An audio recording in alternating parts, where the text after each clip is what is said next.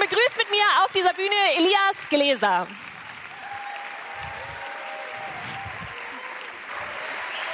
Hallo, hallo. Krass. Jetzt muss ich das kurz einsaugen. Wie geht's euch?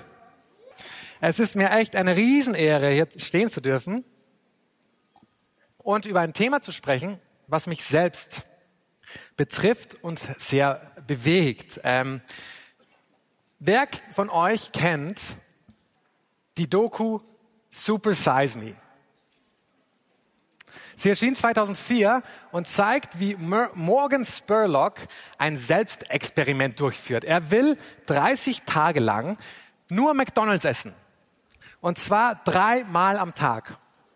Das sind circa 5000 Kalorien pro Tag. Nach den 30 Tagen hat Morgan über 11 Kilo zugelegt. Sein Cholesterin geht durch die Decke, seine Leberwerte den Bach runter. Er hat die übelsten Stimmungsschwankungen und psychisch geht's ihm richtig mies. So, jetzt fragt ihr euch vielleicht, warum? Warum macht man sowas? Das frage ich mich auch und ich habe keine Antwort. Ähm, ich meine, was hat er sich erwartet? Sind wir überrascht über diese Resultate?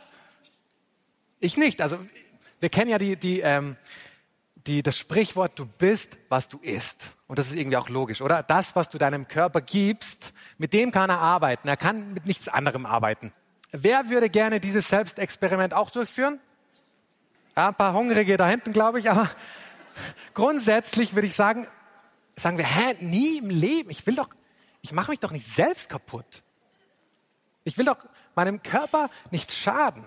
Und obwohl uns diese Gesetzmäßigkeit in diesem Beispiel so logisch erscheint, wage ich jetzt mal zu behaupten, dass viele von uns unterbewusst gerade genau dieses Selbstexperiment durchführen.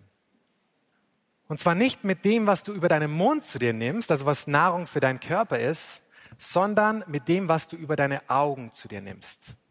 Nahrung, die Nahrung deiner Seele. Und da gelten genau die gleichen Gesetzmäßigkeiten. Also nicht du bist, was du isst, sondern das, was du ansiehst, wird zu deiner Realität. Das, was du ansiehst, wird zu deiner Realität. Was meine ich damit? Unser Gehirn nutzt unsere Augen, um sich zu orientieren und zu schauen, was da draußen so passiert. Und ähm, es gibt Studien, die, die sagen, dass circa 80 Prozent von dem, was du von deinem Umfeld wahrnimmst, das ist visuell. Und das nutzt unser Gehirn, um sich ein Bild von unserer Welt zu basteln, also ein Bild von unserer Realität. Also genau, wie funktioniert diese Welt? Was darfst du erwarten? Was ist normal? Jetzt ist natürlich so, dass die letzten 20, 30 Jahre hat sich radikal verändert, was wir anschauen. Und das betrifft ganz besonders die junge Generation. Also die sogenannte Generation Z und Generation Alpha. Das sind diejenigen von euch, die so ab 97 geboren sind. Und der Generationenforscher Rüdiger Maas sagt, dass das, was die Generation Z am allermeisten unterscheidet von den früheren Generationen, also das, was sie unterscheidet an dem, was sie erlebt haben, ist, dass sie die erste Generation sind, die mit der virtuellen Welt aufwachsen. Das ist die erste Generation, die die Welt nicht ohne Internet kennen. Und sie stehen wortwörtlich mit einem Bein in der realen Welt und mit den anderen in der virtuellen Welt. Laut der ähm, Digital der Jugenddigitalstudie 2023 ist es sogar so, dass die Jugend im Schnitt 64 Stunden die Woche online ist. Das ist umgerechnet mehr als neun Stunden pro Tag. So, wenn ich da jetzt noch die acht Stunden draufpacke, die man zum Schlafen braucht, bleiben ungefähr sieben Stunden in der sie sich mit der realen Welt beschäftigen. Das heißt, wir haben viele Menschen, die jetzt schon mehr oder genauso viel in der, in der, in der virtuellen Welt leben als in der realen. Und auch wenn wir in der realen Welt unterwegs sind, betrachten wir sie oft durch unser Smartphone. Ich habe ein Bild mitgebracht, das will ich euch auch noch zeigen, das fand ich so verrückt. Das ist echt. Das ist kein Fake, das ist Neujahr, Paris, Arc de Triomphe. Ihr könnt euch das Video anschauen. Also stell dir vor, du bist vorm Arc de Triomphe in Paris. Du hast einer der wenigen Menschen, die da ist. Und du siehst die krasseste Show und du schaust sie dir auf einem 6 Zoll Bildschirm an. Das ist verrückt. Also das, was wir ansehen, wird immer mehr, das, mit dem unser Gehirn unsere, unsere Realität baut, das verlagert sich immer mehr in die virtuelle Welt. Und das, und das Gemeine dabei ist, dass unser Gehirn nicht unterscheiden kann. Es ist nicht gebaut, für, um zu unterscheiden zwischen real und virtuell. Es gibt, ähm, es gibt ganz interessante Studien, die zeigen, dass wenn du mit einer VR-Brille in einer Schneelandschaft unterwegs bist, dann wird dir tatsächlich kalt, obwohl du in deinem warmen Wohnzimmer bist. Oder wenn du auf so einem Balken balancierst in dieser VR-Brille, dann kriegst du Angst und du verlierst das Gleichgewicht, obwohl diese Brille, die Grafik muss gar nicht real sein. Das kann so wie ein Zeichentrick aussehen. Und du weißt rational, hey, das ist, das, das ist nicht echt. Ich habe eine Brille auf. Aber dein Gehirn weiß es eben nicht. Deine unterbewussten Mechanismen wissen es nicht. Und das ist leider, Leute, auch bei diesem Bildschirm so. Nicht ganz so offensichtlich wie bei der VR-Brille, aber leider doch. Vielleicht kennt ihr folgende Situation. Also du kommst nach einem stressigen Tag nach Hause und um dich irgendwie von deiner inneren Unsortiertheit und der Überforderung abzulenken, greifst du automatisch ans Handy und dein Daumen hat schon im Muskelgedächtnis die zwei Swipes und äh, den Tab zur Instagram-App. Was siehst du da? Du siehst lustige Tanzvideos. Du siehst krasse Stunts. Der hat schon wieder ein neues Auto. Die ist auf Bali. Die sind jetzt verheiratet. Was? Der hat ein cooles neues Outfit. Die sind wieder auf einer Party. Und du scrollst und du scrollst und du scrollst und irgendwann schaffst du es vielleicht, dein Handy wegzulegen und du bist alleine. Auf der Couch. Und dein Leben ist irgendwie leer und grau. Und dann fragst du dich so, hä, ich, wieso, wieso fühle ich, fühl ich mich gerade so leer? Ich weiß doch, dass es fake ist. Ich weiß, dass es Highlights sind von allen möglichen. Ich weiß, dass das gefotoshoppt ist. Ich weiß, dass das ein Beautyfilter ist. Ich weiß, dass die auch ihre Probleme haben.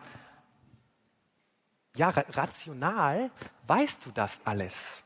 Aber dein Gehirn ordnet es deswegen nicht anders ein. Es wird diese Bilder und diese Videos werden zu deiner Realität. Sie werden zum Maßstab deiner Welt. Und das ist, als würde ich sagen, hä, ich weiß doch, dass Burger ungesund sind. Warum geht es mir nach fünf Big Tasty Bacon so schlecht? Naja, dein Körper kann nur mit dem arbeiten, was du ihm gibst. Deine Seele auch. Und das Verrückte ist, dass das Virtuelle ist nicht nur eine Parallelwelt, sondern es fängt an, alles zu verschwimmen. Irgendwann können wir gar nicht mehr unterscheiden und irgendwann wird das, die Simulation echter als das echte Leben. Da gibt es einen Begriff, den hat äh, der Philosoph Jean Baudrillard, ähm, ich weiß nicht, ob er ihn erfunden hat, aber er nennt das Hyperrealität. Hyperrealität ist das, wenn, wenn das Virtuelle echter wird als die echte Welt. Irgendwann, sagt er, werden wir nicht unterscheiden können zwischen virtuell, Simulation und real. Seine Gedanken sind übrigens die Inspiration für die Matrix-Trilogie. Also wir werden irgendwann nicht unterscheiden können. Und dazu habe ich euch ein lustiges Beispiel mitgebracht. Ihr kennt es vielleicht. Diese Bilder. Das ist der Papst in einer Gangster-Daunenjacke und das ist Olaf Scholz in Augenklappe. So, eins davon ist fake, eins davon ist KI generiert. Wer denkt, dass der Papst fake ist? Wer denkt, dass Olaf Scholz fake ist? Okay, ihr seid gut. Aber die Bilder sind auch schon ein bisschen älter. Als die rauskamen, gab es eine Umfrage und die meisten dachten, dass Olaf Scholz mit Augenklappe fake sei. Es ist andersrum. Der Papst hat nicht so eine Jacke. So, und das ist jetzt vielleicht ein ganz lustiges Beispiel, dass ja, wir wissen nicht mehr, was ist echt, was ist virtuell, wissen wir nicht mehr. Aber ich finde tatsächlich, dass er die, die subtileren Sachen, wo, wo subtile Sachen geändert werden, wo so ein Hochglanz draufgepackt wird, die finde ich gefährlicher, weil die werden zu unserer Realität. Und ich zeige euch jetzt noch ein Beispiel. Und zwar war, vor ein paar Wochen war Markus Söder mit seiner Tochter Gloria Sophie auf der Ein Herz für Kinder Gala. Und nach dieser Gala postet äh, Markus Söder ganz stolz ein Bild mit seiner schönen Tochter ähm, auf dieser Ein Herz für Kinder Gala, auf seinem Instagram-Account. Zeitgleich postet seine Tochter das gleiche Bild. Fast das gleiche Bild. Seht ihr was? Also, was mir sofort auffällt, ist natürlich, dass sie Markus Söder keinen Filter verpasst hat. Aber das ist doch, also ich will mich hier nicht lustig machen über Gloria Sophie. So funktioniert die virtuelle Welt. Diese hyperreale Version von Gloria Sophie wird nach und nach für uns echter als das Original. Und wenn du Gloria Sophie mal auf der Straße triffst, kann es sein, dass du sie nicht erkennen wirst. Das ist, was ich meine mit Hyperrealität. Und das, das Gefährliche ist, und das sagt der Philosoph Baudrillard auch, das passiert nicht nur in unseren Köpfen, sondern es fängt an, dass die virtuelle Welt die echte Welt wirklich physisch und materiell verändert. Es gibt Berichte von einem Schönheitschirurgen in äh, New York, der sagt, dass Patienten mittlerweile mit einem Selfie kommen, das mit einem Filter bearbeitet wurde und sagen, so will ich aussehen. Ärzte nennen das Snapchat Dysmorphia. Das bedeutet, äh, das muss man sich auf der Zunge zergehen lassen, Menschen lassen sich umoperieren, um auszusehen wie ihr virtuelles Selbst. Das heißt, dein Gesicht ist nicht mehr das reale, sondern die hyperreale Version deines Gesichts ist das echte und dein wirkliches Gesicht muss sich chirurgisch anpassen. Kennt ihr so VR-Fail-Videos? Habt ihr schon mal gesehen? Ist ein bisschen gemein, aber auch ein bisschen lustig. Ich zeige mal eins. Der hat eine VR-Brille auf. Autsch. Das ist, es ist lustig, aber es ist das Video für den Satz, den Johannes gestern gebracht hat. Realität ist die Wand, gegen die du läufst, wenn du einer Illusion folgst.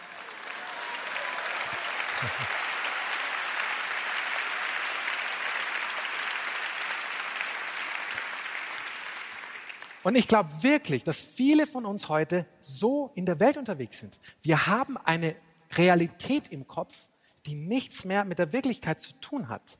Und wir laufen in der Realität gegen eine Wand.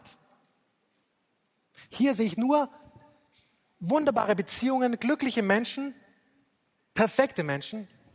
Hier finde ich aber keinen perfekten Partner, habe abgefahren hohe Partnerwünsche und bleib alleine. Hier ist alles angenehm, lustig und perfekt.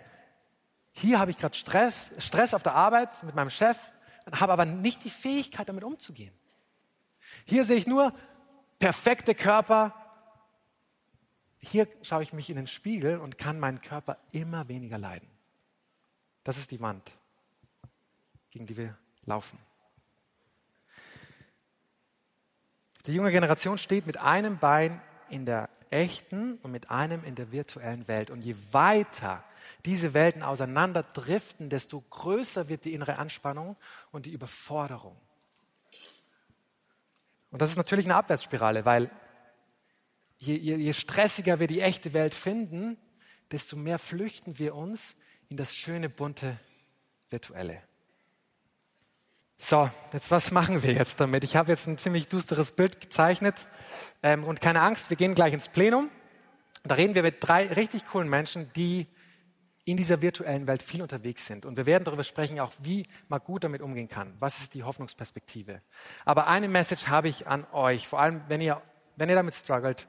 Und die Message ist nicht, wir müssen zurück, zurück, gute alte Zeiten. So nein, die virtuelle Welt ist da, sie bleibt da. Wir müssen, und sie hat positives Potenzial. Wir müssen lernen, wie wir gesund damit umgehen. Aber eins kann ich euch versprechen. Nichts, nichts von dem, nach dem du dich tief drin sehnst, absolut gar nichts, ist in der virtuellen Welt zu finden. Nichts. Und alles, was irgendwie mit einem gesunden, gelingenden, erfüllten Leben zu tun hat, findest du hier, in der echten Welt. Und du hast, du hast Ressourcen an Zeit und du kannst entscheiden, investiere ich diese Ressourcen in eine Simulation, in eine Illusion, in einen Haufen Pixel oder investiere ich diese Zeit in, in, in mich, in das echte Leben? Und ja, ich weiß, dass diese Welt schmerzhaft und überwältigend sein kann und dass wir uns echt, dass wir echt gerne flüchten würden. Aber eins kann ich euch versprechen. God is here. Das ist die, die Message dieser, dieses Glaubensfestivals. God is here. Here in dieser Welt. Wie oft schaust du ihn an? Wie oft schaust das Coole an dieser Gesetzmäßigkeit, das, was du ansiehst, wird zu deiner Realität. Das Coole daran ist ja, dass es auch positiv funktioniert. König David hat das schon erkannt und er hat in Psalmen geschrieben, er hat geschrieben, die auf ihn blicken, werden strahlen und ihr Angesicht wird nicht beschämt. Die auf ihn blicken. Was heißt das? Ich weiß nicht, ob ihr die Geschichte kennt von einem Bauern, der, der still in einer Kirche sitzt und jemand kommt zu ihm und fragt ihn, hey, was machst du eigentlich da? Und der Bauer sagt, ich schaue ihn an, er schaut mich an. Und das genügt. Das ist Gebet.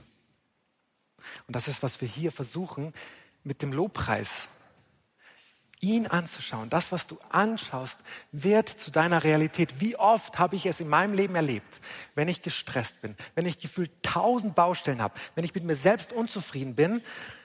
Das war auch jetzt vor der Meer so, im Aufbau und jetzt auch während der Meer mit vielen Baustellen. Und dann kann ich entweder das Handy zücken und flüchten oder ich schaffe es, diesen Schritt ins Gebet zu gehen und ihn anzuschauen. Und jedes Mal, Leute, jedes Mal, wenn ich ihn anschaue, wird er mehr Teil meiner Realität und mit seinem, seinem Frieden, mit seiner Freude, mit seiner Liebe, mit seiner Annahme, mit seiner Hoffnung. Das ist Sterneküche, kein McDonald's. Ihr habt als junge Generation schon kein einfaches losgezogen. Ihr seid die Versuchskaninchen für diese virtuelle Welt. Aber ihr seid nicht die Opfer. Und das will ich euch heute zusprechen. Ihr seid nicht die Opfer dieser virtuellen Welt. Und ich sehe das als große Challenge, als Abenteuer. Und ich habe wirklich, es ist ein Auftrag an euch. Ihr könnt diejenigen sein, die das Reale wieder hochhebt, die echte Beziehung, Real-Life-Abenteuer wieder groß machen. Wie cool wäre es, wenn zukünftige Generationen zurückblicken und sagen, das waren die, die den Krieg gegen das billige Dopamin gewonnen haben.